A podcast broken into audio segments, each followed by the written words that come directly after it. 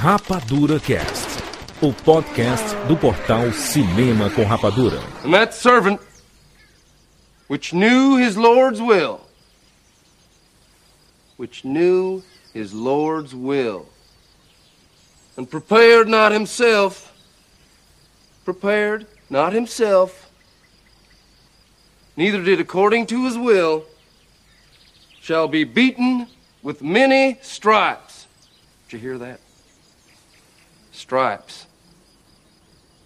That nigger that don't obey his Lord, that's his master, do you see? That there nigger shall be beaten with many stripes. Now, many signifies a great many. Forty, a hundred, a hundred and fifty lashes. That's scripture.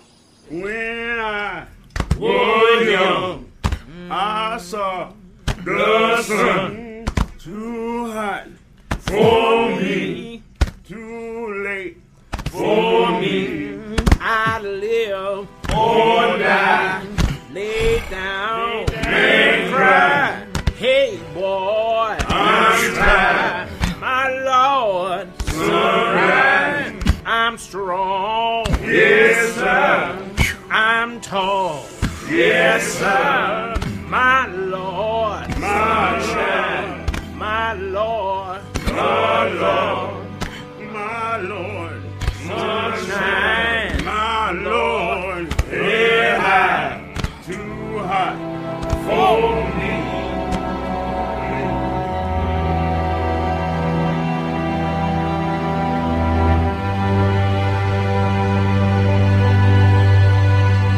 Sejam bem-vindos, seres rapadurianos de todo o Brasil. Está começando mais uma edição do Rapadura Cast. E eu sou o Júlio de Filho.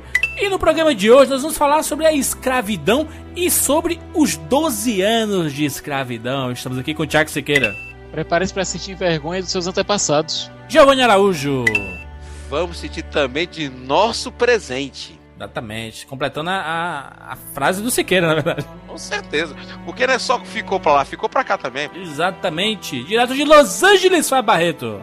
Se teve uma coisa que 12 anos de escravidão fez por mim, foi perceber que um diretor não americano, um astro não americano e uma estrela não americanas conseguiram contar a história mais poderosa sobre uma história muito americana pra mim. Exatamente, olha só, vamos falar aqui, cumprindo a nossa promessa, vamos falar sobre o vencedor do Oscar de melhor filme de 2014, 12 anos de escravidão. Mas antes a gente vai comentar sobre o período da escravidão, né? Como se iniciou, os meandros para chegar no período do filme. É um cast quase que histórico, né? Pra gente entender um pouco de como é que a gente chegou no período de 12 anos de escravidão, Vamos falar sobre o filme. Esse programa tem spoilers, então se você não assistiu 12 anos de escravidão, escute por conta e risco. Vamos entender agora sobre este período, essa mancha na humanidade. Mais um.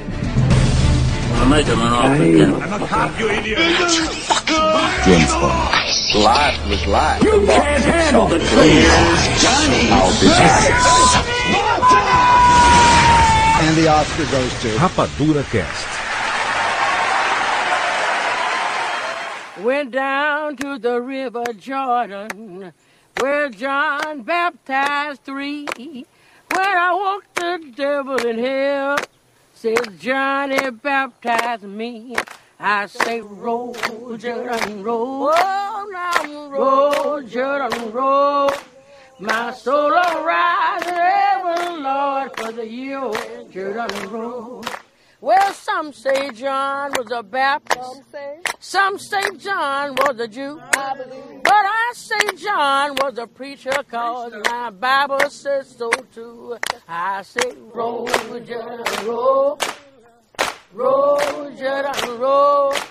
My soul will rise in heaven, Lord, for the year of Jordan roll. Hallelujah, roll, Jordan, roll. Roll, Jordan, roll. My soul will rise in heaven, Lord, for the year when Jordan roll. Hallelujah, roll, Jordan, roll. Roll, Jordan, roll. My soul will rise in heaven, Lord, for the year when Jordan roll. Everybody Bom, antes da gente falar sobre 12 anos de escravidão, eu acho que a gente poderia situar o nosso amigo ouvinte e a, e a gente mesmo, né? Pra gente se posicionar como começou esse conceito de escravidão, porque eu ouvi até um, um filósofo que eu não lembro o nome dele. É foda, todo mundo fala isso, né? Sempre cita um filósofo e ninguém lembra o nome do filho da puta, né? É horrível isso. Mas ele disse assim que escravidão existe desde que existe o homem. Isso é um conceito que, que confere? Sim e não. Como é que eu posso dizer assim para ti? É porque, como, como acontece na Bíblia, o Joandir, existe um problema de, até de tradução. Se for baseado no princípio do grego antigo, tem uma forma de traduzir, do latim tem outra. Porque até na Bíblia, muitas vezes o, o servo era traduzido como escravo, hum. entendeu? Quando você tem a servidão em troca de uma dívida, pode se tornar um escravo. Então tinha as leis antigas da antiguidade, acho que todo mundo lembra disso, que, por exemplo, tinha uma dívida, não tinha condições de pagar, eu pagava com trabalho escravo. Isso, você falava. A, a, gente, inclusive, vê em muita série, muita filme, o cara falando assim: eu vou trabalhar para você até minha dívida ser sanada. Isso. Então, virou o trato de, de, o famoso trato fio de bigode, aquelas expressões que existem no Portugal, que o cara trabalha pelo outro, né? Só que com, com o desenvolvimento da própria lei jurídica, que Tiago está aqui para dizer, não pode se caracterizar mais escravação. Escravidão não pode ser caracterizada. Então, o que acontece? Essa dificuldade entre a linha tênue, entre dividir o que é servidão e escravidão, é muito forte tu citou a Bíblia. E a Bíblia a gente pega do, de Cristo pra, pra, pra gente, né? Pra, pra cá. Tem o Velho Testamento, né? Tem o Velho Testamento, meu camarada. Tem muito tempo pra trás ainda, não tem? Tem, olha, cara, essa idade que eu esqueci de explicar. A Bíblia tem uma referência desde o começo do primórdio do homem. É uma referência porque é um, um livro traduzido, informado, descrito, discursado, tem todo. A gente não tem aquele. Por quê? Por que servir da Bíblia? Porque a Bíblia, para o tempo moderno, que eu digo moderna, já nas grandes navegações, se viu de certa forma desculpa para a escravidão, entendeu? Uhum. Inclusive, a gente vê isso no próprio 12, 12 anos de escravidão, que o é personagem do Michael queria... Fassbender usa a Bíblia como, como ferramenta para provar que aquilo que ele tá fazendo é correto, né? Exato. E juras, tá certo. É, tem um episódio é de The West Wing, que o Barreto também deve, deve ser tão fã quanto eu da série, que o presidente Bartlett, que é o personagem do Martin Sheen, tentando retrucar uma fanática, uma evangélica fanática, que diz que a Bíblia tem que ser seguida ao pé da letra, ela, ele diz, então, segundo a Bíblia, eu posso vender minha filha como escrava. Se a gente Pode. fosse seguir a Bíblia ao pé da letra, poderia Pode. fazer isso. Pode. Salomé foi assim. Salomé não. É porque, porque é o grande ponto da, da escravidão. A escravidão é o domínio de um ser sobre o outro uh, de forma total, compulsória, de, de forma total e irrevogável. Né? Quando o cara você vende o escravo, é uma propriedade, então você tem a posse e o domínio total sobre aquele indivíduo. E, e, aí é que eu difiro um pouco, uh, eu difiro um pouco nessa questão entre servidão e escravidão, porque a, servi a servidão existe a servidão eterna, a servidão que é transferida de um, de um filho pro, de pai para filho. Quer dizer, isso é em essência é a mesma coisa, Didi. Exato. Porque Exato. esse, é, sujeito, é esse sujeito sofre. Não, não é nem tênue. Eu acho que ela difere, na verdade, a forma com a qual essa condição foi adquirida. Se você foi vendido ou capturado, você é um escravo. Se você é um cara que, que devia um favor ou que pediu dinheiro e, e esse o fazendeiro, por exemplo, uh, falou que você teria que pagar ao longo de 30 anos, e essa dívida nunca vai ser paga porque sempre inventavam-se juros, inventavam-se mais dívidas.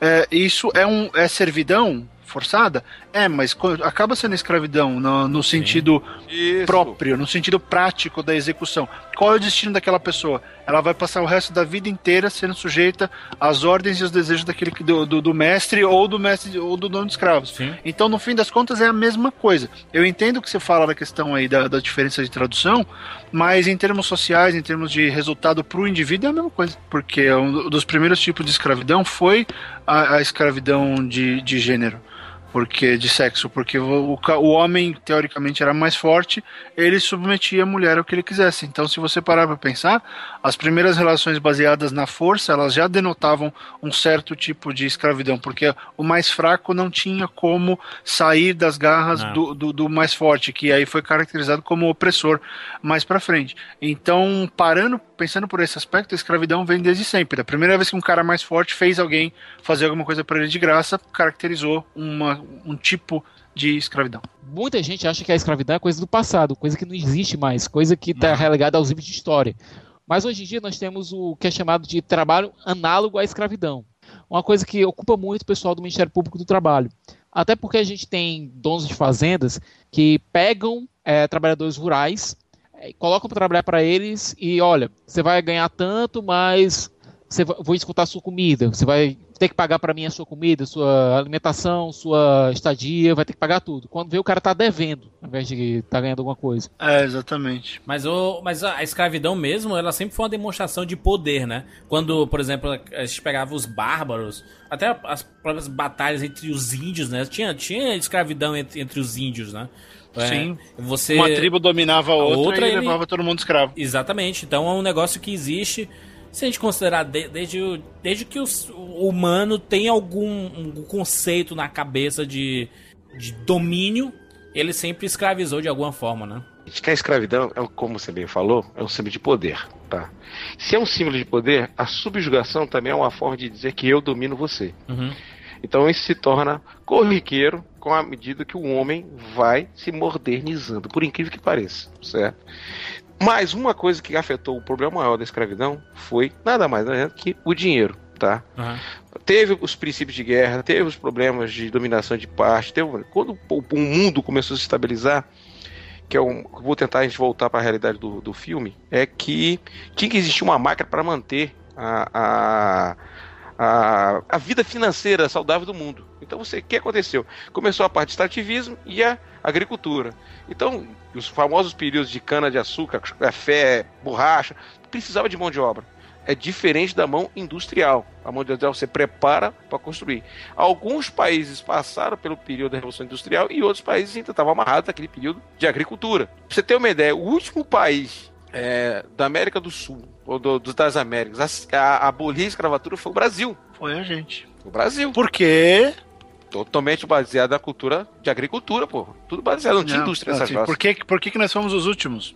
Questão política, né, também, também né? É, os senhores e porque, a Inglaterra, e porque a Inglaterra forçou a gente. Que porque, Se a Inglaterra exatamente. não vira e fala, olha, se vocês não pararem de, de ter escravos, nós não vamos mais fazer negócio com vocês. É, e vamos começar a afundar os seus navios no E, Atlântico. foi- e já começou E a aí, afundar. na hora, sim senhor, por que não? Não, ela fundou, ela fundou 364, 364, 370 navios brasileiros, pô. Não foi qualquer coisa, não. A Inglaterra aprontou, porque o Brasil, em termos gerais, foi um dos maiores mercados de negros, foi aqui, cara.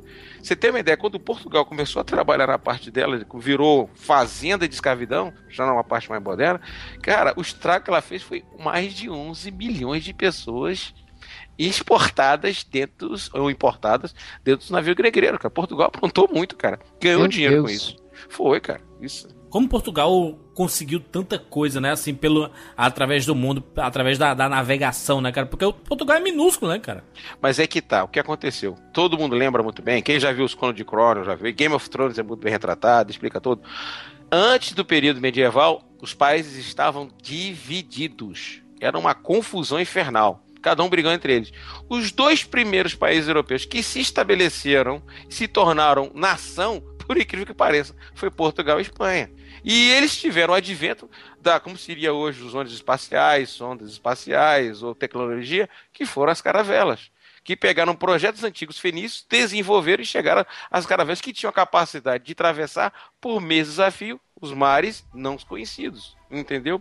E também tiveram uma sorte, que quando Portugal começou a explorar a África no começo, você sabe que uma coisa que pouca gente não gosta de comentar, mas espero que vão entender, você sabe que quem começou exatamente o tráfico de negros para a saída da África foram os próprios muçulmanos. Por quê? Eles tinham interesse de crescer a religião. Para crescer a religião, ele tinha que tirar a resistência da religião, que era feita pela maioria dos homens ou as mulheres mais fortes. Que foi que eles chegaram? Vamos botar esse povo para fora. Enquanto isso, nós pegamos as fêmeas que estavam no local e começamos a catequizar dentro da própria religião, tá? É, então o que acontece? Um parte do tráfico africano foi exatamente pelo, principalmente por muçulmanos que estavam expurgando as pessoas para aumentar a propagação da religião, por incrível que pareça. Aí então criaram-se aquelas famosas fazendas de, de escravidão que Portugal investiu pesadamente para poder mover a economia do mundo, porque Portugal puxou, Espanha foi, a Holanda também fez, França também fez, Inglaterra fez, mas fez um pouco tempo.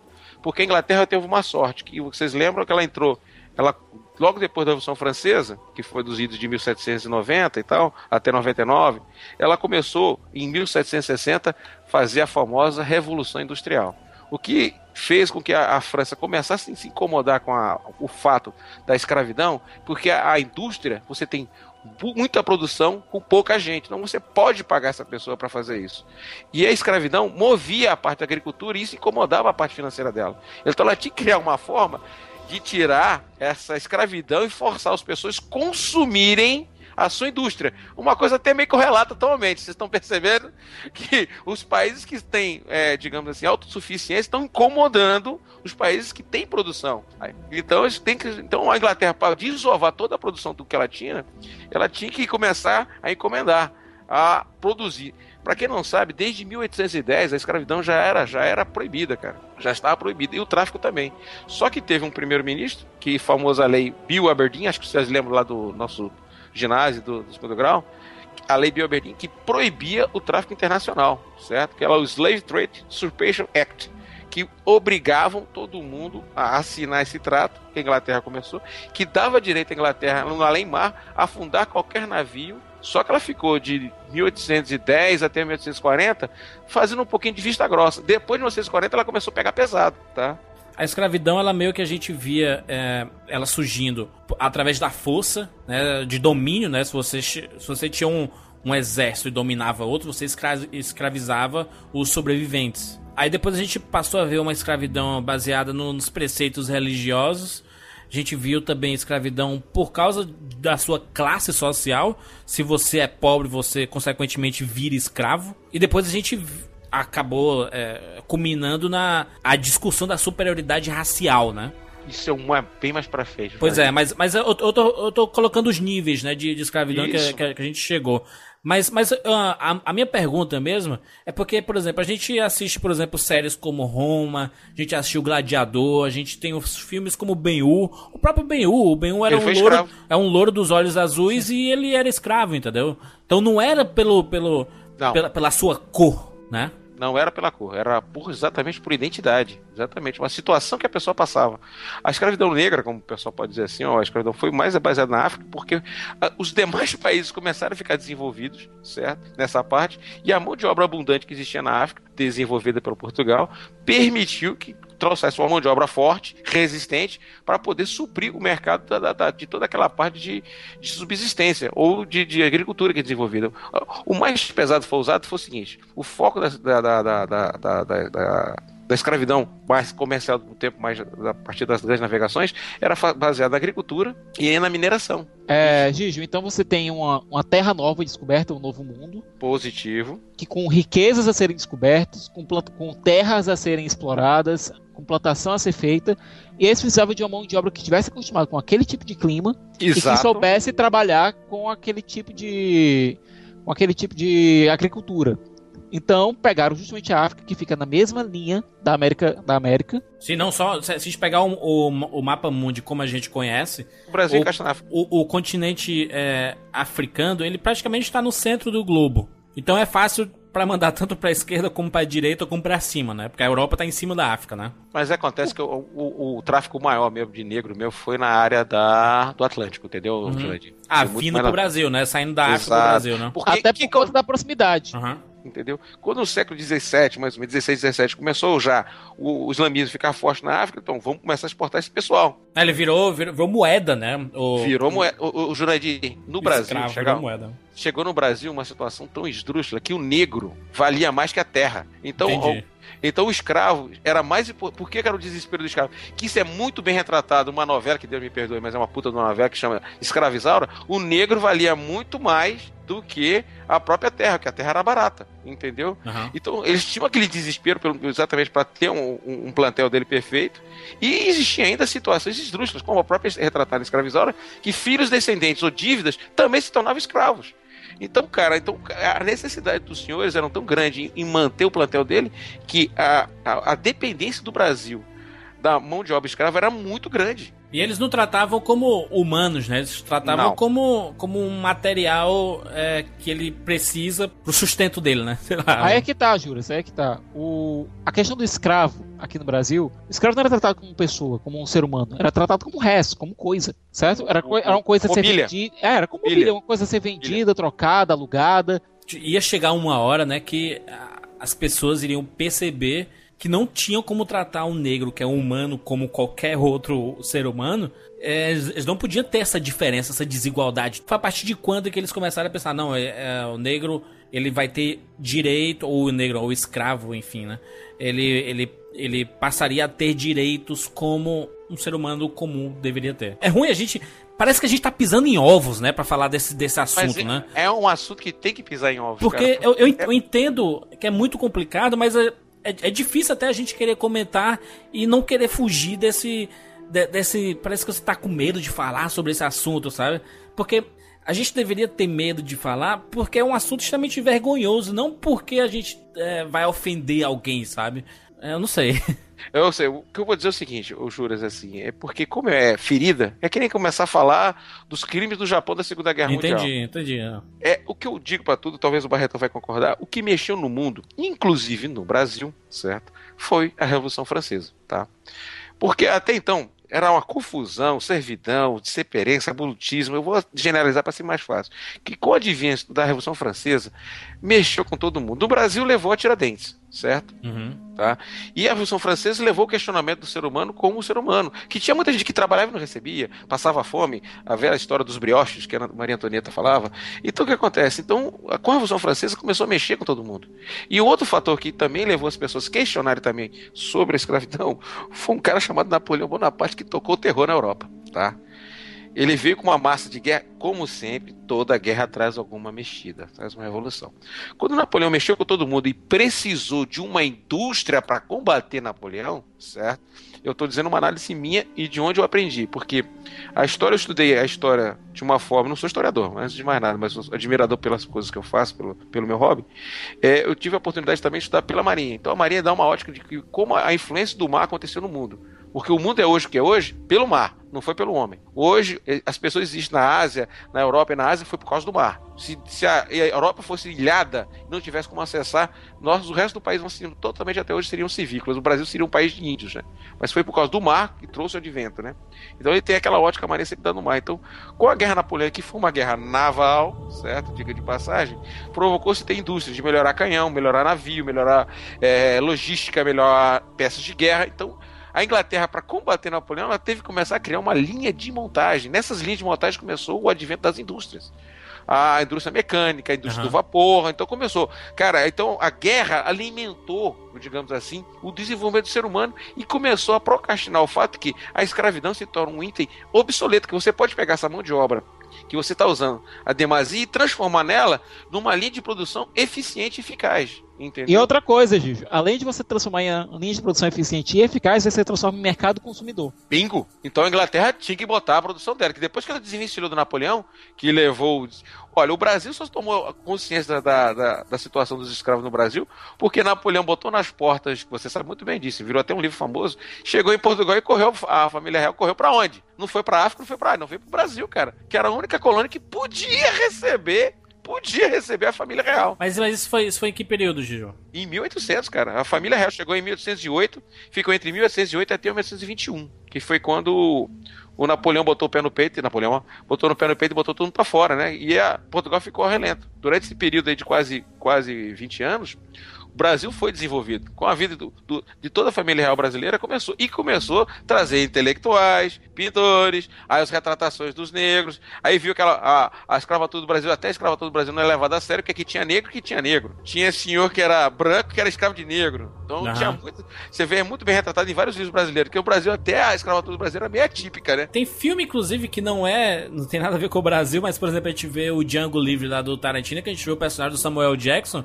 que ele, ele tem escravos, né? Ele, ele Tem cuida escravo. dos escravos, né? Tem escravos. Se você viu no 12 anos de, escrava, no 12 anos de escravidão, você tinha uma negra lá que tinha escravos. E tratava, e tratava de conversar com outros escravos que era simpática. Foi nesse período aí, de- nesse século, século XIX, né? 1800 e pouco é século XIX, né? Foi.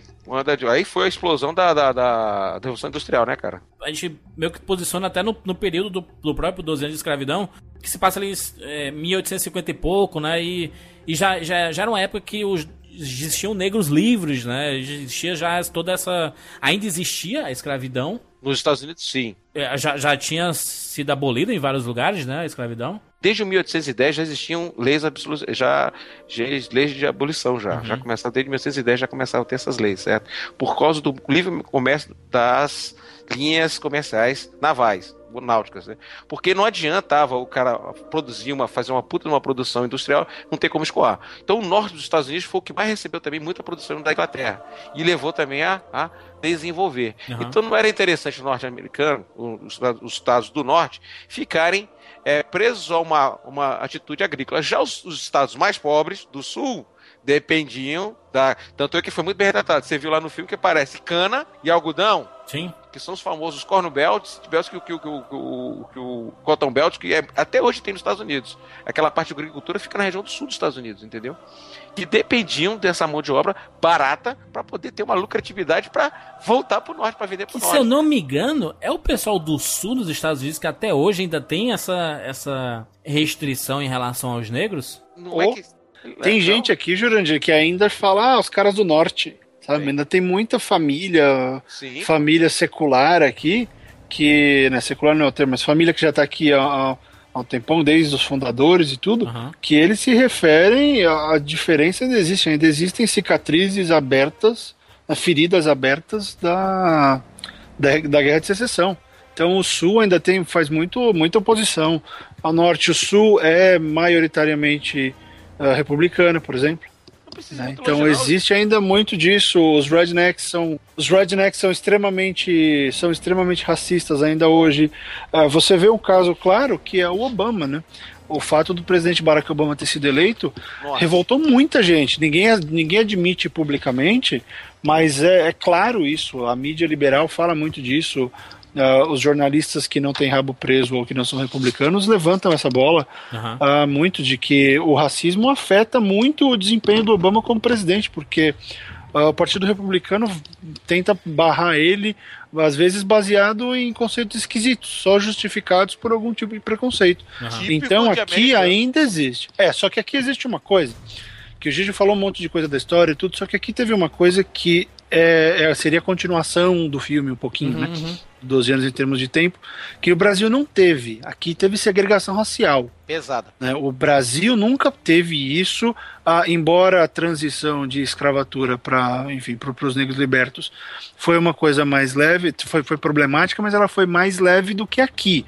Aí no Brasil o cara, o cara deixou, o cara deixou de ser escravo e virou pobre. Exato. Sim, no Brasil. Virou né? miserável Sim, sem ter nada. Foi assim, de um dia pro outro. O cara escreve, ó, você tá livre, mas você tá lascado porque você não tem nada. dinheiro, você não tem nada, você. Né, então a, a grande divisão social brasileira nasceu ali porque você teve, você se criou de, de um dia para o outro uma geração gigantesca, uma população gigantesca de pessoas sem acesso a dinheiro, sem moradia, sem nada, porque elas não possuíam nada. Elas tinham apenas a vida delas. Elas saíram da escravatura com a vida.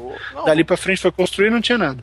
Aí foi isso. E para cá, o que aconteceu foi que o negro ele deixou de ser escravo e ele passou a ser subraça, porque ele, ele, os, os, americanos entraram com a questão da segregação. Então, além de tudo, além de não ter posse, além de não ter dinheiro, além de não ter nada, além né, do ar da, da vida, o, o negro ainda passou a ser considerado um subcidadão. Então, ele não poderia visitar os mesmos restaurantes, as mesmas lojas, não poderia andar no mesmo lado da, calçada em alguns lugares, não poderia arrumar trabalho, ganharia 70% a menos do que um branco nos, nos empregos que eventualmente conseguisse. Uhum. Então aconteceu isso, sabe? Foi, foi muito foi muito mais bizarro porque daí para frente você criou um eles criaram um sistema que foi até 1964 quando a, o, o, ato civil começou a derrubar a questão da segregação, mas você imagina que em 64 pou, os pouquíssimo tempo ainda, atrás, né, cara? Pouquíssimo tempo, né? Então a, ainda tem muito descendente, muita gente claro. que viveu a segregação, Sim. ainda tem muito filho, muito né, gente jovem que cresceu nos primeiros anos da segregação. Então aconteceu muito isso, foi uma coisa diferente. Então são duas perspectivas diferentes, né? Então aquilo Sim, que a gente vê é, é isso que eu acho muito interessante sobre o fato de que o americano faz muito filme, sobre, já puxando mais pro filme, que o americano faz muito filme sobre a questão racial porque ela ainda é nova, ela ainda Nossa. é sentida. Parece que ele não faz tanto filme sobre a escravidão em si, mas sobre o lado racial, sim, né? É, mas se você parar pra pensar, é a continuidade, né? É o mesmo sim, assunto. Sim, sim, a continuidade, com certeza. É porque se a gente pegar ali no, no período do, do Abraham Lincoln, por exemplo, a gente pega dos Estados Unidos, porque eu, a, gente tá, a gente tá falando dos filmes e a maioria desses filmes são ah, norte-americanos, né? Então, Uhum. se a gente pega o período do, do Lincoln, quando começou ali a questão do, do de, de abolir a escravidão nos Estados Unidos, começou, é, a- escravidão foi abolida, mas a perseguição ao negro continuou, tanto que o Ku Klux Klan surgiu bem depois dali, né? Aquela, é- essas entidades secretas, sociedades secretas que começaram a perseguir, né? Juras, um dos filmes mais importantes feitos na história do cinema, eu acho que o Barreto concorda comigo, que até hoje as suas técnicas são que é. utilizadas, é O Nascimento de uma Nação, do Griffith, que é de 1915. Porra, né? Aham. The Birth of a Nation, filmão. Certo? Eu já sabia que ele ia falar isso. Pois é, é um filmão, mas Tão você vai notar- escroto quanto 12 anos aí se pensar, né? Não, aí é que tá. Ele é um escroto um, pelo outro espectro da coisa. Porque o herói do filme é a KKK. É, o Ku Klux Klan, exatamente. é. O próprio Vento Levou, por exemplo. Você tem a figura da Meme. Mas o vento levou já, já mostra o, o fim da escravidão, não? Ali já. Já mostra o fim da Ali- escravidão, mas o começo ali mostra o quê? tá- Ainda é o sul escravagista. Sim, é. É, e a imagem do escravo ou do, do negro liberto que fosse era mais romanceada, era uma coisa mais Isso, novela. isso, isso. Né? Tanto que o cinema começou de- muito tempo depois do Vento Levou, o cinema percebeu que tinha que mostrar a real. né? E aí a gente meio que tem que falar um pouco do Raízes, porque embora a história do Raízes seja ah, tenha sido revelada fictícia alguns anos, inclusive foi há pouco tempo, ela retrata muito daquilo, retrata o- os grupos de, de assassinos que iam, especialmente no sul, os caras iam atrás de negros para matar, só para matar, por mais nada. Só queria ir lá e assassinar. Então teve um monte de Esquadrão da Morte, ah, toda a questão da dificuldade de emprego, toda a questão do início dessa segregação. Então o Raízes é um- foi uma das coisas que acabou meio que abrindo o olho de muita gente, porque não se falava muito dessas coisas. Né? E aí tem uma coisa legal, tem um documentário aqui chamado Hunger in America. É um documentário muito louco sobre a fome nos Estados Unidos. E eles mostraram uma coisa que eu achei que não tinha rolado aqui. Teve um outro meio termo aí nesse, nesse problema que eram os boia frias.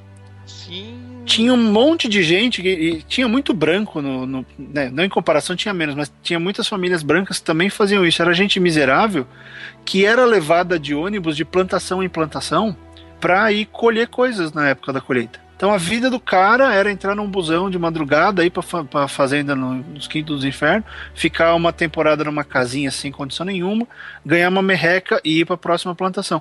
Então muitos dos hábitos meio que continuaram.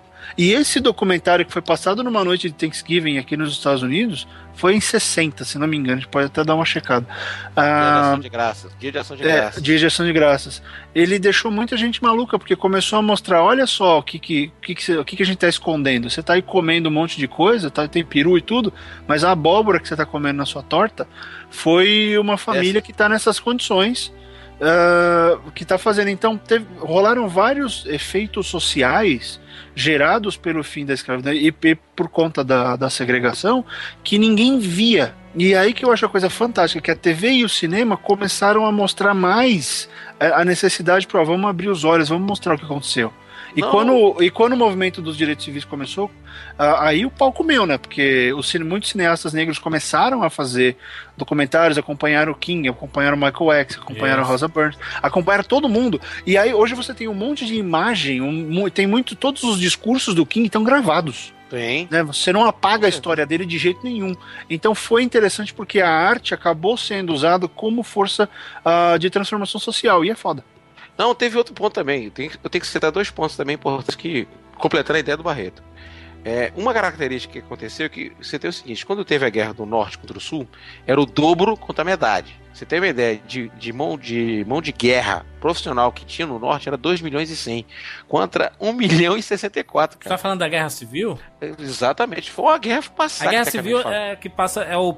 Que, que mostra ali no, no, naquele filme Tempo de Glória com o Denzel Washington. Tempo de glória. Ali um, pelo, um dos primeiros pelotões negros que foi usado de bucho de canhão, só que os caras aguentaram a boia. O que acontece? Foi uma tropa que foi guiada por uma missão suicida, entendeu? E eles foi com esse escopo mesmo. Só que o comandante superou a, a- também, digamos assim, o compromisso da tropa também era muito grande. que manteve a missão até o final. Teve Aham. gente que terminou para testemunhar e virou um filme e levou inclusive o Oscar do Denzel Washington, que foi o mais importante nesse detalhe. Só que a gente tem que fazer uma correlação também ao problema militar americano. O americano sabe entrar numa guerra, mas não sabe sair. Então, quando houve a descida do norte para o sul, eles ficaram controlados militarmente, mas não houve uma educação ao povo às novas situações reais. Então eles começaram, digamos assim, a partir para os velhos problemas, que já que estava tendo a diferença financeira, ou o país se submeteu a um novo comando, eles começaram a apelar para outros lados. Então, foi o advento da Ku Klux Klan, foi uma consequência, já tinha. Só que ampliou mais ainda, porque até então, é, como é que eu posso dizer assim, o norte não podia bater com os senhores, mas eles não se importavam com os negros, então teve esse problema também. Houve uma certa negligência por parte do norte com a perseguição aos negros, que fortaleceu muito tempo digamos assim, ao- o pouco que existia de escravidão. E esse resíduo levou esse, digamos assim, esse preconceito exacerbado, certo? Que que o americano gerou, foi eleito desse racismo é, violento dentro dos Estados Unidos. Foi uma consequência da guerra da secessão, uma negligência por parte daqueles que conseguiram vencer a guerra e deixaram ah, de lado esse trabalho que levaram a esse preconceito que persiste, Aham. por mais que a gente queira ou não, persiste dentro do, do, do, do, do, do- do problema, né? Então cai numa coisa que é importante de relatar, tá? É, é, essa característica de preconceito, dificuldade, foi e tanto é que você vê até no final do livro, do filme, o, o Salomão sumiu depois. Você viu que ele começou a falar o que aconteceu com ele, a turma deu um sumiço nele, que tentaram calar a voz dele.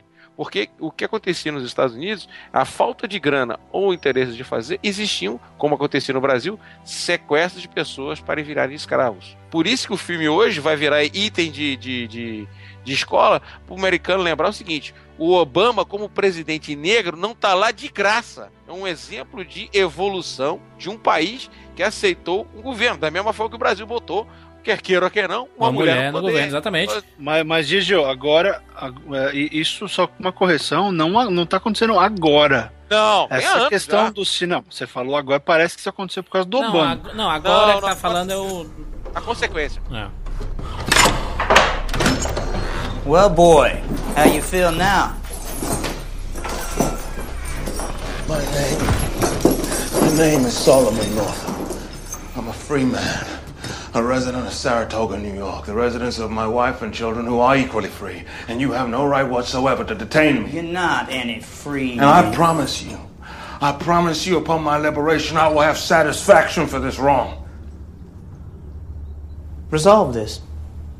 Produce your papers.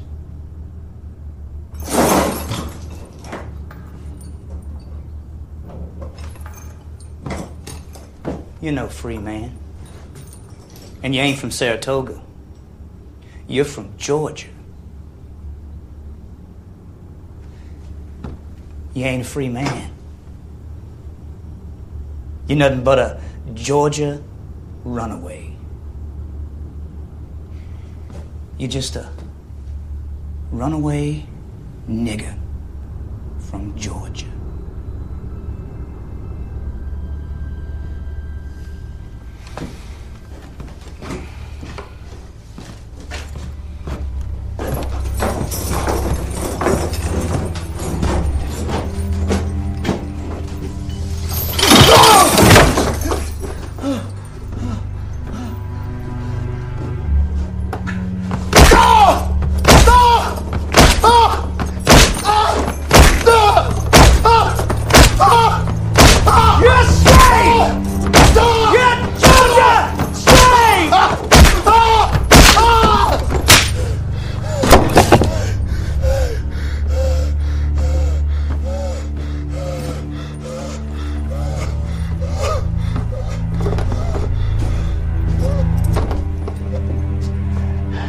Slave?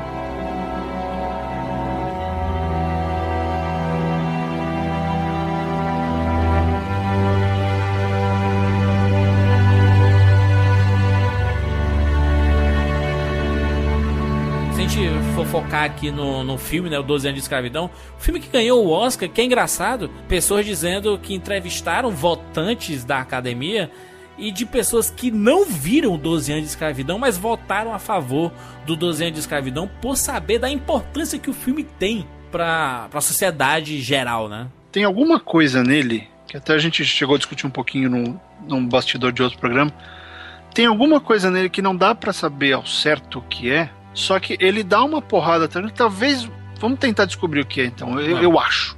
Eu acho que é o fato de ser a primeira vez que um filme grande conta uma história de um homem livre que foi escravizado. Sim.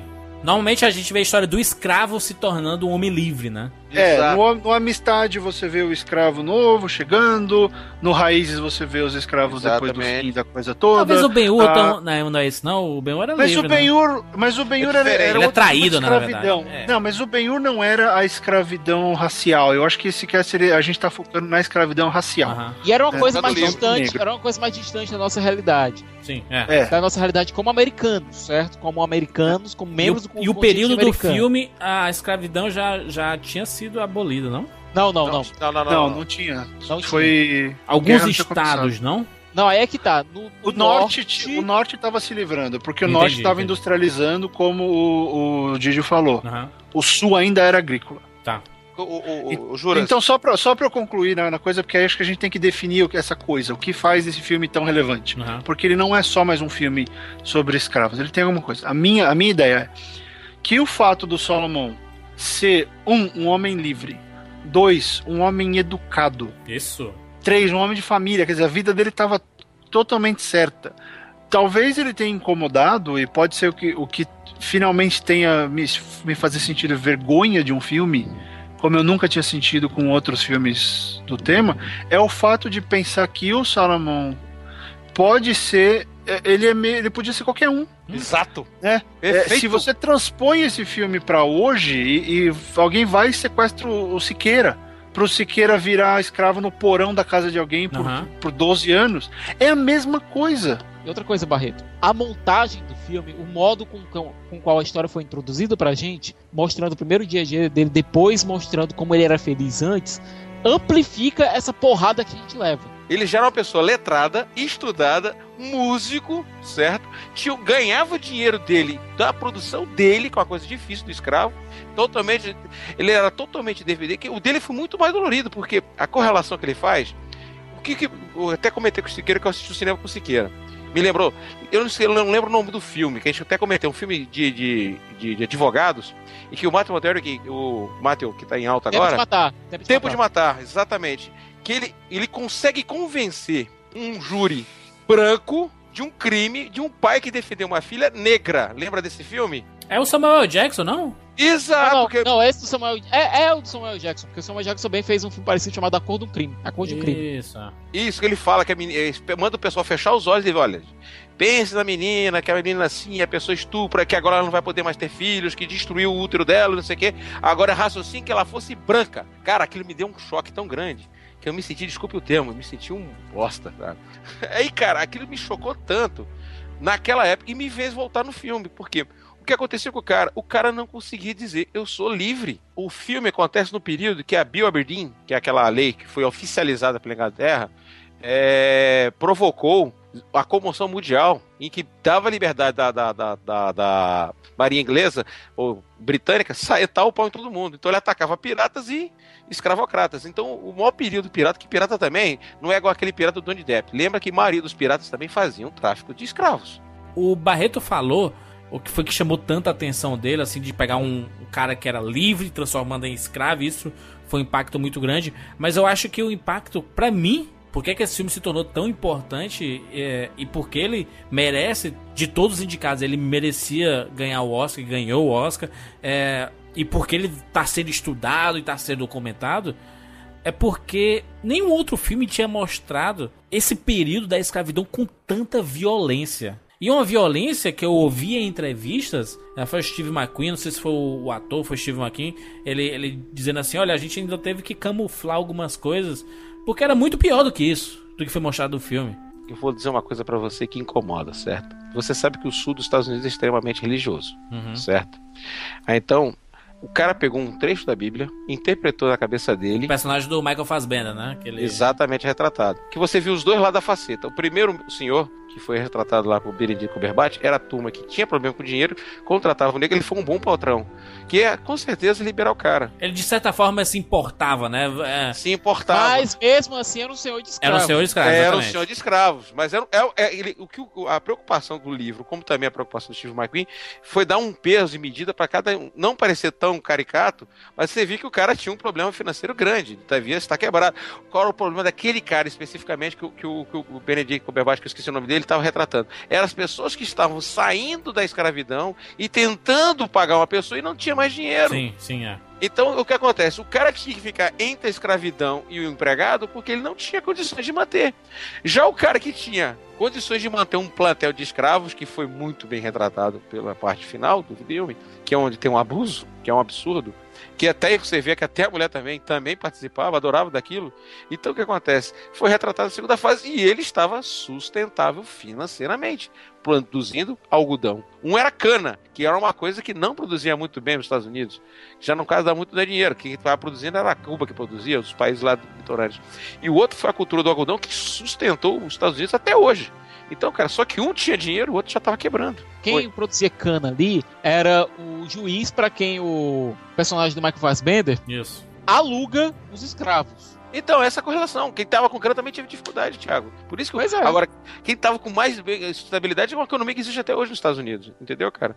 Porque o que acontece? O, o- o período que aconteceu ali no, no, no- no filme foi quando começou as leis que começaram a forçar.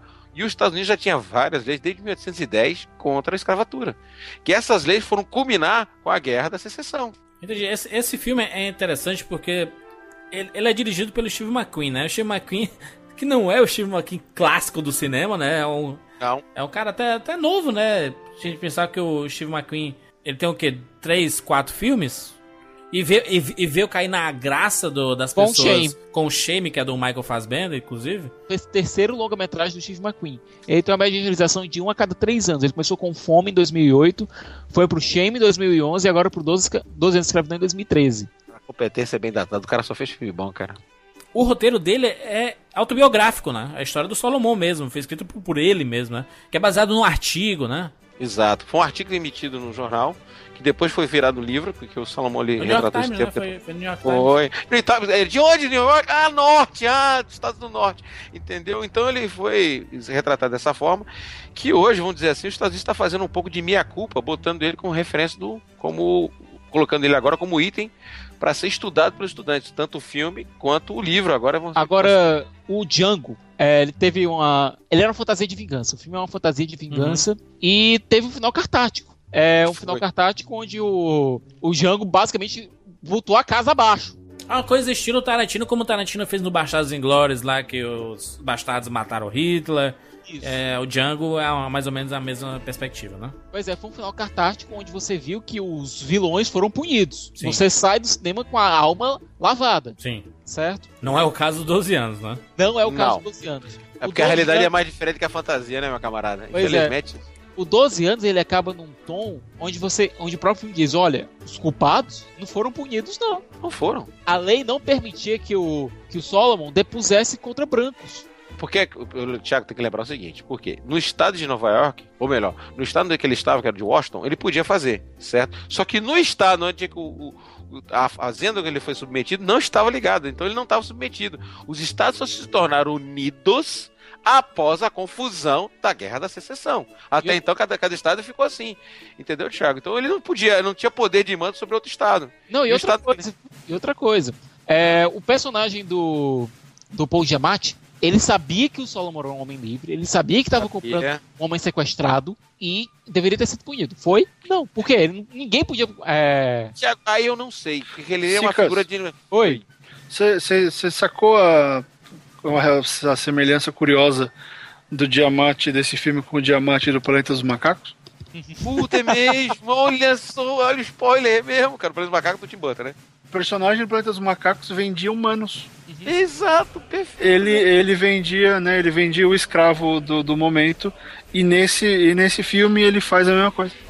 Boa, bem lembrado. O personagem de Tiamat não foi punido. O personagem dos dois, dos dois artistas circenses que venderam o Solomon, que drogaram e venderam o Solomon, não foram punidos. Os mestres sabiam, os senhores de escravos que sabiam que ele era um homem liberto, ou que deveriam ter sabido, não foram punidos. Ninguém foi punido. Mas, Thiago, o próprio Solomon mesmo, na vida real mesmo, ninguém sabe o que aconteceu com ele, pô. Ele desapareceu, pô.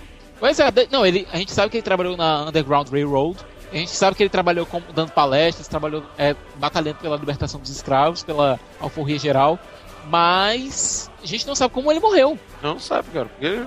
É muito estranho, né, cara? Isso, pelo amor de Deus. Não, né? é, isso não é, é normal. O que é o seguinte? Não é normal, tá... não? Não, tô dizendo que é normal uma situação dessa quando você se incomoda.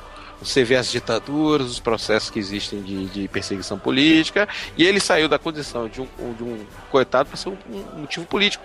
Poxa, os grandes líderes, digamos assim, das revoluções que aconteceram nos Estados Unidos no século XX, também a maioria deles foram assassinados, cara. Então o que, é que eu posso dizer para você é o seguinte: então o Salomão foi mais um exemplo, por isso que vai ser uma conotação histórica, lembrando muito bem, porque o americano não precisa só ter o Martin Luther King, agora tem um Salomão para falar sobre isso, de uma forma prática. Martin hum. Luther King é do período de segregação, o Solomon é do período de escravidão. Eu acho que ele chamou muita atenção das pessoas é porque o filme ele tem uma violência embutida nele e é uma violência que, que faz você virar o rosto, né? Que é um negócio impressionante, né? Porque é, é, é uma violência talvez que a gente não esteja acostumado né, na, no, na nossa época de hoje, onde tudo é politicamente correto, onde alguns assuntos o pessoal tem medo de tocar, né? Que não se pode se aprofundar em determinados temas porque pode ofender as pessoas. E aqui não, não é o caso, né? Eles quiseram mostrar, olha, foi assim que aconteceu, era assim que acontecia, os negros eram tratados como animais, né? Eram, tinham que ser adestrados é, no filme, eles até camuflaram várias coisas, por exemplo, que a gente já estudou em história e tudo, que, que senhores de engenho, ou até os conhecidos como domadores de escravos, eles. Feitor os feitores, exatamente, é quando eles se reuniam todos, eles gostavam de beber, gostavam de fumar. Então tinha alguns feitores que colocavam, usavam máscaras nos escravos, para eles não poderem fazer nada disso. Então, assim, a, a, a questão da, das torturas, a gente vê isso claro no filme, a questão da, das torturas do, do, personagem do Michael Fassbender falando assim: ah, quanto ele conseguiu pegar de algodão, quanto esse daqui conseguiu, quanto esse. Ah, pegou pouco, vai pro chicote, meu irmão. E tem outra coisa, viu, Juras? A desumanização final do negro era transformar, era fazer com que o próprio negro funcionasse como o, a, um instrumento de castigo do, do negro. Do outro negro, exato. Imagina, é, você pega em várias cenas dos 12 anos, você vê que eles estão sendo chicotados por negros que, que, aparentemente gostam de fazer isso. Mais ou menos como aconteceu com o personagem Samuel Jackson no Django. Uhum. Só que sem a Samuel Jackson Zice do personagem. Né? Nossa, gostei, gostei do termo você vê gente, é, negros tratando outros negros de maneira brutal. Sim. Mas isso acontece por quê? Porque eles foram submetidos a tratamentos brutais também. Eles usam os outros, os mais novos, como forma de até dar uma cartaz para esses sentimentos de agressão que existem dentro deles. Mas é, mas é, Thiago, esse aí é o chamado controle. Porque, veja só, vou dizer uma, por que, eu sempre diz isso? É, você sabe, servir, né? Você para pra pensar o seguinte: você vê um, duas mil, três mil pessoas armadas até os dentes, controlado por uma pessoa desarmada. Já reparou nisso? Você tem um comandante dando uma ordem para duas mil pessoas e as pessoas não matam o comandante. Segunda é... Guerra. Segunda Guerra. Então você vê como é que pode, cara. O cara mandava o cara ir pro bucho, o cara desembarcava num, num navio, levava tiro no peito, não voltava e dava um tiro no comandante. Entendeu? Então, o que acontece? Chama-se massificação da ideia. Então, quando você começa a bater a ideia do pensamento, o ser humano começa a obedecer. Então, o cara, desde criança, via negro batendo em outro negro para ele ficar menos batido. Aquela, eu vou bater naquele cara e eu não vou apanhar tanto. Mesma coisa, o princípio militar, essas coisas. Então, o que aconteceu muitas vezes? Muitos daqueles foram forjados dentro daquela aquele meio. Então, quando o outro negro batia no outro negro, ele se sentia melhor porque entre ele e o cara que tá apanhando, primeiro ele, entendeu? E já estava entrado naquele modus operandi. E outra, o todo o problema da interpretação. Se o cara só conviveu com, com escravidão com limitação, ele nunca enxergou outro lado. O problema do Salomão, ele era um cara que tinha sua própria casa, era uma pessoa que sabia que ler e escrever, era um cara que sabia, tinha uma coisa que eu não sei, ele era músico, então ele tinha muito mais que todo mundo, cara. A inteligência, a inteligência incomoda. E isso não fala nem só da questão dos escravos, não, no mercado de trabalho. Aliás, o Barreto fez um, um paralelo extremamente importante é, no texto que ele escreveu sobre 12 anos, que, que é exatamente isso. É, a gente pensa que a escravidão acabou, mas os reflexos da escravidão estão todos por aí, cara. No dia a dia do trabalho, de, do, lidando com as pessoas, o que você faz pra. É, a forma que você se subjuga pra, pra você ter que baixar a sua crista, baixar a sua cabeça é, quando você tem um, alguém superior, quando alguém paga seu salário, isso tudo é muito complicado. É, e quando você quer se vender, quando você realmente acha que para o único jeito de você conseguir alguma coisa é você se expondo absurdamente, é você sendo necessário. Então eu discordo um pouco do que o Didi falou na questão do, do escravo que, que dava porrada no outro escravo, por, ah, por ter visto isso. Não, era um jeito de se livrar, porque o cara que fazia isso escapava. É. Né? O cara que fazia é, isso pronto, caía no pronto. favor. Que foi Exato. exatamente o contrário do que. Pronto, concordo, é, foi concordo. o outro lado que o que o Solomon fez na questão da madeira, ele tentou ser o cara útil, né? Porque ele fala, ele deixa claro, eu vou sobreviver. Isso. Né, ele fala para aquela mãe que tinha sido separada dos filhos: você para de chorar, porque senão você vai atrair atenção para mim e eu vou dançar. Eu quero sobreviver, você devia fazer o mesmo. Stop! Stop, you're wailing! You let yourself be overcome by sorrow, you will drown in it. Have you stopped crying for your children? You make no sounds, but will you ever let them go in your heart? They are as my flesh. Then who is distressed? Do I upset the master and the mistress? Do you care less about my loss than, than their well-being? Master Ford is a decent man. He is a slaver. Under the circumstances. Under the circumstances, he's a slaver. But you truckle at his boot. No. You luxuriate in his favor. I survive. I will not fall into despair. I will offer up my talents to Master Ford. I will keep myself hardy till freedom is opportune. Oh, Ford is your opportunity. You think he does not know that you are more than you suggest, but he does nothing for you. Nothing.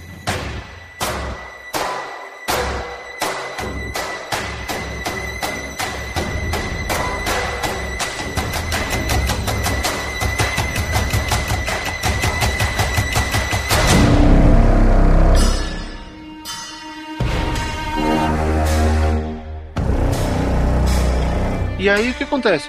Ele, ele deu um objetivo, sabe? Ele, ele foi um cara que ele tentou ser o cara que agregava uhum. para os donos. Só que isso ele podia agregar para o dono, que normalmente era o cara mais uh, preparado nesse cenário do filme, só que ele se ferrava com os capatazes, né? O, os, o, como é que é o nome? Os feitores, eles não gostavam disso. E aí me leva a um outro filme, que é aquela cena da judia no, na lista de Schindler, que ela fala que, a, que o lugar que eles estão construindo vai cair, que é uma engenheira que tem que fazer tal e tal coisa. O alemão vai e mata ela e manda fazer o que ela falou. E fazer também o que ela falou, exatamente. Né? Cara, é, então era, era uma outra coisa, era o sentido de sobrevivência acima de tudo. E no caso dele, eu acho que muda, Giovanni, porque no caso dele, ele não foi o cara que cresceu com isso. Ele queria voltar para o que ele tinha, ele queria voltar para a família. Porque aquela velha história, Barreto, ele tinha onde voltar. Aquele, o marido do pessoal, por exemplo, no caso da menina Peta, ela não tinha onde voltar. Então por isso que ela fazia a maior produção era dela, por isso que ela se subjugava àquela situação sexual, porque ela não tinha objetivo. A Petsy, né? Que é a Lupita, né? A Lupita, é, porque ela não tinha opção, na verdade. Não né? tinha opção, mas isso acontece. A única coisa que me incomodou no filme, que eu, eu vou ter que vou ter que ler o livro, eu não li o livro que me incomodou, porque o Salomão para ela era uma rocha, certo?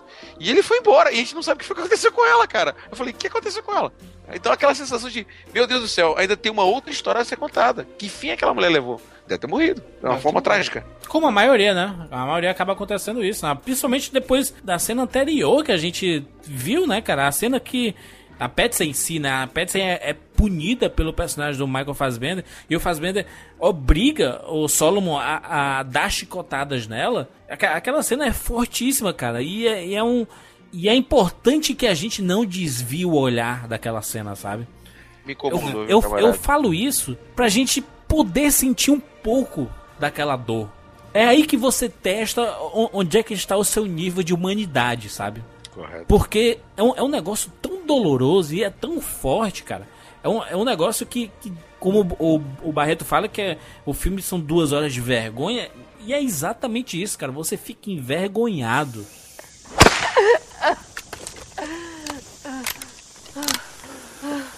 will strike her. You will strike her until her flesh is rent and meat and blood flow equal. I will kill every nigger in my sight. You understand me? Strike her strike Striker!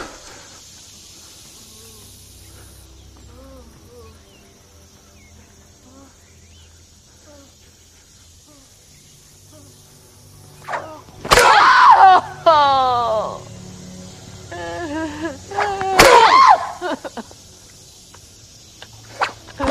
Till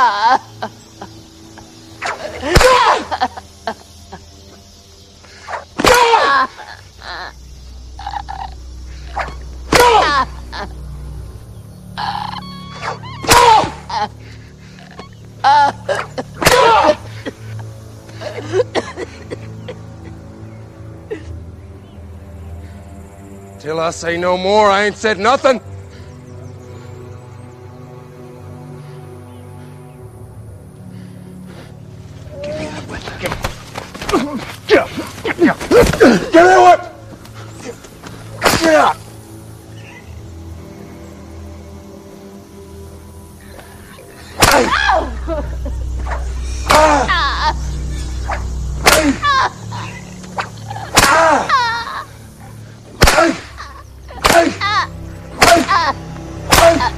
The devil!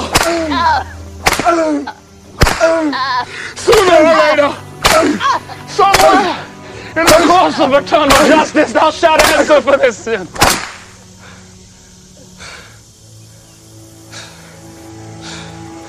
Sin. There is no sin. Man does how he pleases with his property. É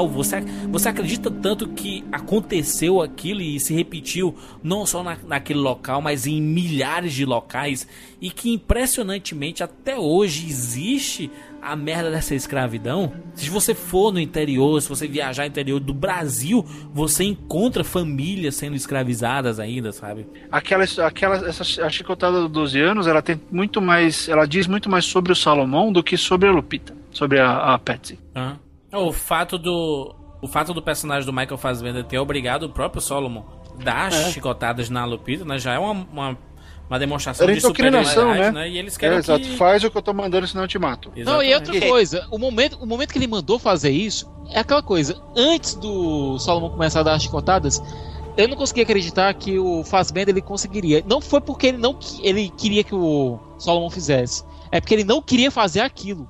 Até porque ele tinha um envolvimento emocional quase com a Lupita ali, né? Não, porque, gente, só falar uma coisa assim: a chibatada é tão difícil, é tão procrastinante, é tão humilhante. Você sabia que a chibata, foi a chibata foi- era usada para punir soldados, ou melhor, marinheiros, no começo do século, do século XX, vocês sabiam disso, né? Que gerou até uma revolta da chibata. Entendeu, gente? Então a, a- a simbologia da chibata é muito forte. Porque, cara, ela machuca, ela corta e marca. Você nunca mais vai deixar de estar marcado com a chibata. Então, por isso que o efeito da chibata é, um, além de ser degradante, é humilhante. Você eternamente vai ter as marcas nas costas. Se você fazer uma correlação, você lembra que o Rambo tá com as costas todas marcadas, lembra disso? Até o Rambo tá marcado, entendeu? Então, a chibata é um exemplo assim de, de, de, de, de- de submissão, de humilhação muito forte. Por isso você bate uma pessoa para doer. E é uma dor incessante, que ela vai atingir de tal forma que tanto é que na Lupita você vê que arranca até pedaço, pedaço da pele. Acho que talvez até mostra o osso. É inacreditável como é que ficam as costas dela, né, cara? Eu vou dar uma Me correlação. lembrou as chibatadas do, do A Paixão de Cristo também. E é isso que eu falar. Jesus Cristo levou chibata. Tanto é que a turma dá uma explicação, né? Quando você quer apanhar, vai levar chibatada. É um, já um termo técnico de, de, de machucar. Acho que é tanta bofeteada na cara quanto a chibatada são dois exemplos de procrastinação, de empurrar, baixar, humilhar, servir, escravidar. Entendeu, gente? Esse que é o símbolo muito forte, entendeu? Do, do que, que é aquele significado. Por isso que a cena é forte. Acho que por isso que a cena é pra dizer isso, gente. É uma coisa que machuca, que marca, que, que detona, cara. Acaba, porra, chega, porra, incomodou muito, cara. De vez em quando, eu queria que vocês até me, me dissessem o que é que vocês acharam de- dessas cenas, que de vez em quando mostrava o Solomon meio que olhando pro nada. Sabe, em muitos momentos, assim, quatro, cinco momentos que ele tá sempre assim. E te- tem uma delas, Juras, que eu até comentei no texto, que acho que foi aí que eu caiu a ficha do filme pra mim, que é um pouco. ah, já tava na fazenda do Fassbender, ele já. Acho que ele já tava pensando em falar com o Brad Pitt. Aham. E, e a câmera vai e para nele. E fica uns quê? Um minuto. É pelo menos. isso. Para e, e o Salomão tá lá naquela de puta merda, e agora, né? Eu, o que eu faço é um momento de decisão. E, eu achei que foi a melhor decisão. Quer saber? Eu não achei a direção do, do, do Steve McQueen tão legal assim. Uhum. É uma direção competente, mas ela não, não teve nada de grandioso ou de, ou de fantástico. Por isso que ele não ganhou. né? Aham. Por isso que o Quaron ganhou o Oscar. Mas ele teve algumas escolhas, e, e essa foi uma delas, de deixar o cara trabalhar e transmitir uma sensação meio maluca. Sim. De que você fica um, um minuto olhando pra ele, você tá perdendo o seu tempo. Né? Você tá ali, um, passando a emoção que ele tá passando junto com ele, mas você começa a sentir, pelo menos no meu caso foi, pô, eu tô gastando meu tempo aqui, por quê? E me deu uma angústia, ainda mais hoje com, com essa é, toda a questão da internet, a, a contemplação instantânea, né? Você manda um tweet, alguém responde, você manda no Facebook, alguém curte. E esse cara, eu perdi um minuto e fiquei incomodado. Imagina esse cara que perdeu 12 anos. Mas a ideia era essa, viu? Porque é o seguinte, você mesmo. não sei, vida- pode ser uma leitura, né? Não, mas eu, sei eu eu- essa. eu concordo com a sua leitura, porque veja só, a ideia é que ele não queria, como ele ia mostrar, retratar esses momentos de solidão que o cara teve em duas horas e meia, ou menos de três horas. Então ele tinha que ter esses momentos de vazio.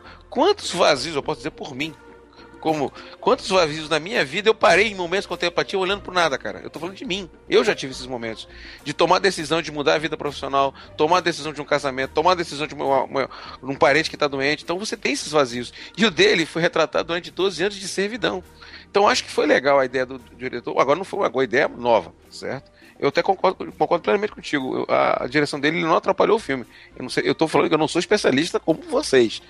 Então a, a sensação que eu tenho é que aquela, o filme foi o seguinte: é mostrar com uma pessoa como eu que aquela pessoa tem momentos de divagação. Caramba, o que, que eu tô fazendo aí? Aquela decisão dele de chegar pro Brad Pitt, que até eu achei assim, assim, especial, porque a salvação é aquela era o famoso tudo ou nada. Se ele não tivesse, e já pensou, se tivesse falado com a pessoa errada, ele tinha morrido como escravo. Coisa que já tinha acontecido uma vez. Exatamente. Coisa- Já. Mas o, o, o, o personagem do Brad Pitt ele é importante pra isso, né? Porque ele, ele já demonstra pro Fassbender que ele pensa diferente, né? Por isso que o, o, o Solomon ele achou assim, putz, então acho que será que eu posso confiar nesse cara então? Até por ele ser canadense, né? Isso. E aí entra uma outra característica que é interessante olhar essa tendência de último, eh, a tendência dos últimos dos filmes mais recentes sobre a questão social, que é um o, o Butler da Casa Branca lá, o, o mordomo da Casa Branca, Lee Butler's, uh, o, no, o filme 42 com Harrison Ford e, e até esse, é, infelizmente, isso você vê em todos os filmes ah, que abordam a questão social, muito disso só mudou quando um homem branco mais iluminado ou mais não indoctrina, indoctrinado nessa questão resolveu ajudar. Foi porque a isso. mudança só poderia acontecer se viesse de dentro. A, a comunidade escrava, os escravos nunca conseguiriam fazer nada, embora eles tivessem mais números, como o, o Didi falou e tudo mais, mas não dava, a mudança tinha que vir de fora. Isso é uma coisa bem bizarra, né? Porque você pensa que se alguém chegou num ponto de se revoltar contra, contra aquele status quo e falar: não, eu vou escalar um jogador negro para jogar no, no Dodgers, eu vou ajudar um cara a se libertar, eu vou lutar pela libertação. É que era claro que todos, tudo aquilo que ou a Bíblia reforçava ou que o status quo dizia estava errado. Os caras sabiam, você vê, o Cumberbatch sabia que ele estava errado em ter escravo. Só que ele não tinha força, não tinha coragem, ele, Mas- ele não queria perder o que ele tinha. O escravo era a manutenção daquele status quo dele. E você vê, e eu acho muito bizarro, e eu, já li muitos artigos de, de colunistas ah, negros aqui falando, que os caras ficam meio putos com essa ideia, mas eu não consigo ver outro jeito de, de que a coisa dá pra coisa mudar sem precisar desse, né, dessa ajuda do homem branco bonzinho. Barreto, é só duas coisas, certo, sobre essa ideia. Primeiro, no filme é realmente incômodo, como narrativa, como narrativa de como uma, como uma história sendo contada. É incômodo a participação do Brad Pitt. Ele chega do nada e salva o dia. Se você conversa- conversar com qualquer contador de histórias, é um Deus Ex Machina. Ele, ele, sa- ele salva o dia do Solomon, né? Porque dos outros, meu amigo.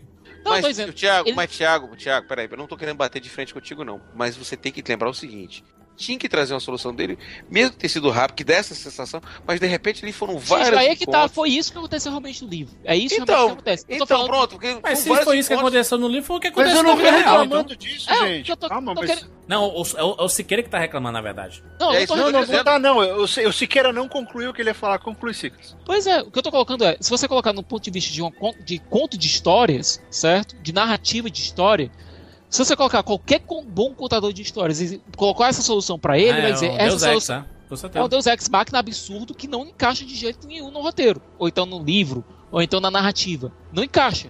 Mas o caso é que a história, por mais absurdo que seja, foi isso que aconteceu. Mas Não, acontece. mas não foi nesse. Foi, não foi nesse. Gente, não foi nesse contexto que eu coloquei. Eu só falei que eu, eu achei curioso que em todos esses filmes, aham.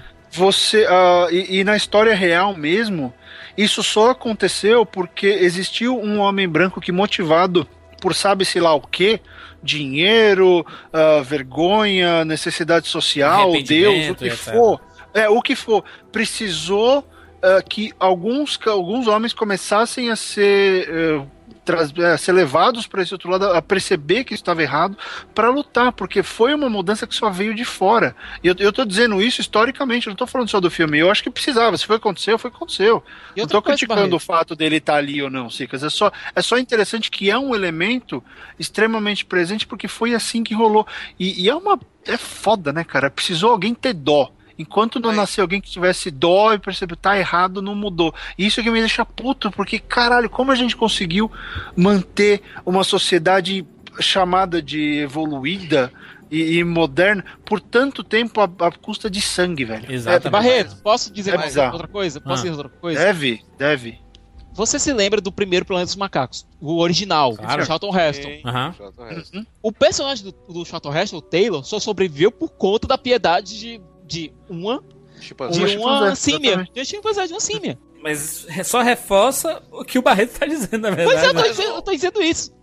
E outra, o, o personagem do Brad Pitt não resolveu a escravidão, né? Ele resolveu Não, o caso mas do não, Solomon, peraí, peraí, Um caso. Deixa, deixa eu só fazer uma colocação que eu quero dizer pra você é o seguinte: a função do Brad Pitt é a mesma coisa daquele chefe que você tem na tua empresa e toma uma decisão correta pra resolver a vida de todo mundo. É aquele cara que libera um, um dissídio, é aquele cara que toma ação pra fazer uma, uma, uma correlação de benefício, é aquele chefe que muda a posição da empresa para ser uma, empresa mais sustentável.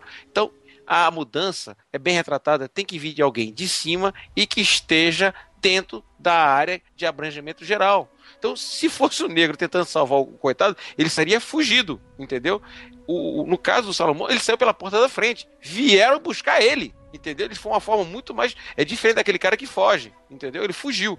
No caso do Salomão, não, foram buscar ele. Foi um negócio muito mais. Assim, você vê o nível da importância dele que foram buscar ele. Esse filme causou tanta polêmica esses últimos Pois é. meses aí, pelos comentários e tudo, porque é, existem pessoas que defendem o filme, existem negros que não gostaram dos 12 anos de escravidão, tem, tem brancos que gostaram, brancos que odiaram, tá, tá um negócio absurdo de dizer Mas assim, é de, de- de dizer assim que o personagem do Brad Pitt, um lourinho chegou, salvou a vida do negro do filme e na vida real, quem recebe o Oscar é o Brad Pitt, entendeu? Então o cara, já, já não basta o cara ser o salvador do filme, quem, quem levou os louros foi o, o Brad Pitt no fim, porque ele é o produtor do filme.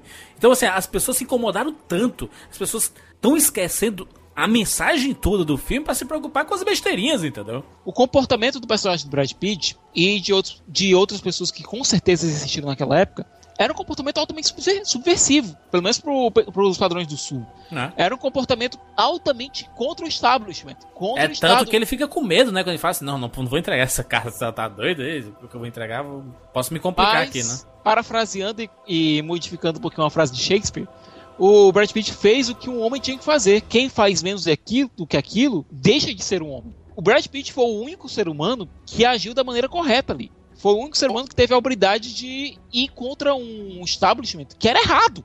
A situação do Brad Pitt não, trazia consequências do negócio dele, certo? Mas não trazia consequências pra ele. Por isso que ele foi salvar o. Pois Entendeu, é, cara? Tanto é porque ele era um nômade, ele era um andaí. Um Entendeu? Ele terminou a missão dele. pô, toca- Agora imagine, por exemplo, vamos fazer a diferença. Se fosse a- o personagem forte do Benedicto Paes Mendes. Será que, se ele tivesse ficado lá, será que ele ia correr atrás pra saber se o cara era escravo? Não ia, cara. Não ia ficar rolando com o cara até morrer, entendeu, cara? E o cara seria uma boa pessoa. E ele ainda segue os preceitos, a interpretação dele da, da, da própria Bíblia, né? Que ele fala assim, ele, ele fala que qualquer criado que não obedecer a ele será punido com chibatadas, como nas escrituras. Mas, mas jura, veja só. Que escrituras são essas, gente? Vou dizer uma coisa, olha só, se eu chegar pra ti e falar, é, eu vim separar pai de filho, mãe de filha e segregar a vida entre outros. Quem acha que você falou isso? Jesus. Jesus, cara. Jesus falou isso. Pelo cara. menos é o que tem na Bíblia, né? Não sei se Jesus Né, mas isso. acontece porque ele tá falando que se as pessoas não seguirem o que está sendo dito, o pai que não pertence separar. Entendi. E o pai que não vira separa. Então, o- a Bíblia é Dependendo de como você. qual for sua época, você pode interpretar de uma forma, né? Você vai entender desse jeito Ó, mesmo. pô, se uma mão te leva a pecar, corta tua mão. Se o olho leva você a pecar, arranca teu olho. Então eu posso pegar trecho da Bíblia. Olha, tem um trecho da Bíblia que você tem que conseguir uma vaca vermelha. Você já parou pra pensar nisso? Cara, você tem que procurar. Então o problema todo é todo como aquilo acontece. É que nem. Eu falo até muita gente, eu até brinco uma vez, né? Eu não sei o que é mais complicado, a Bíblia ou um projeto. Quando chega um projeto de construção, depende da interpretação. Se o escopo estiver bem elaborado, ninguém erra. Mas você chega lá, eu quero fazer um arco, o cara pode perguntar, pô, o arco é invertido ou o arco é positivo ou negativo? Um projeto de engenharia. Então, se imagina um projeto de engenharia, se não tiver bem detalhado, um item não for bem detalhado, imagine uma interpretação da Bíblia, cara. Então, eu estou no período escravocrata, as pessoas estão interpretando conforme queira. Você pode ver que em nenhum momento apareceu um pastor ou um padre para retratar como seria traduzido a Bíblia, Aham. que eu achei legal. Não teve nenhum problema, não teve nenhum momento dentro de igreja, que eu achei legal, foi exatamente o livro, não teve essa preocupação. E ninguém tentando converter alguém. Foto, Opa, porta- pera aí, pera aí. O próprio Benedict e o próprio Fassbender tentavam converter os escravos o tempo todo. Isso, tinha, Não, as, tinha as missinhas, já tinha lá uns. uns- Não, Tiago, não tô dizendo o seguinte, não. Quando eu falo converter, Ah, tu tá Thiago, falando, tu tá falando de religioso realmente, com Isso. padre, a batinazinha chegando lá. Isso, exatamente. Eu tô falando, não teve essa preocupação. Apesar da gente saber que a Igreja Católica era deveras conivente e, aliás, incentivava a escravidão na- durante muito tempo. Não, é que quem, quem, quem, quem começou realmente a questionar a escravatura foram os evangélicos, os, os protestantes, entendeu? Mas também teve protestante que tinha escravo. Lembrando-se disso também, entendeu? Mas os- agora é o seguinte: uma das características principais do norte era o norte protestante. E o sul tinha alguns pés com muita coisa religiosa católica, entendeu, cara? Então tem essa confusão. Eu, tô falando, eu sou católico, apostólico romano, acredito na minha igreja, mas a igreja tem falhas, como toda igreja. Tudo uma questão de interpretação. Tem que entender isso, entendeu, Ah, gente? Se a gente começar a listar aqui, meu amigo. Ah, ah, eu tô ferrado. Isso vale não, não só pra igreja, né? Vale pra muita coisa, né? Sempre tem o outro lado da moeda em tudo nesse planeta, né? O próprio judaísmo tinha, dentro da própria campo de concentração, tinha pessoas que matavam os judeus.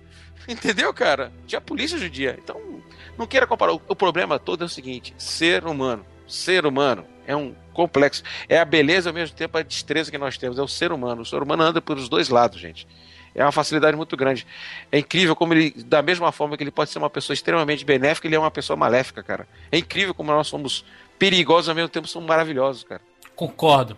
Eu acredito que, como o nazismo, como a Segunda Guerra Mundial, a escravidão é um período da humanidade que nunca pode ser esquecido, sempre tem que ser retratado, sempre tem que ser falado, porque a gente tem que lembrar o quão escroto o ser humano já foi na vida, pra não se repetir. Foi?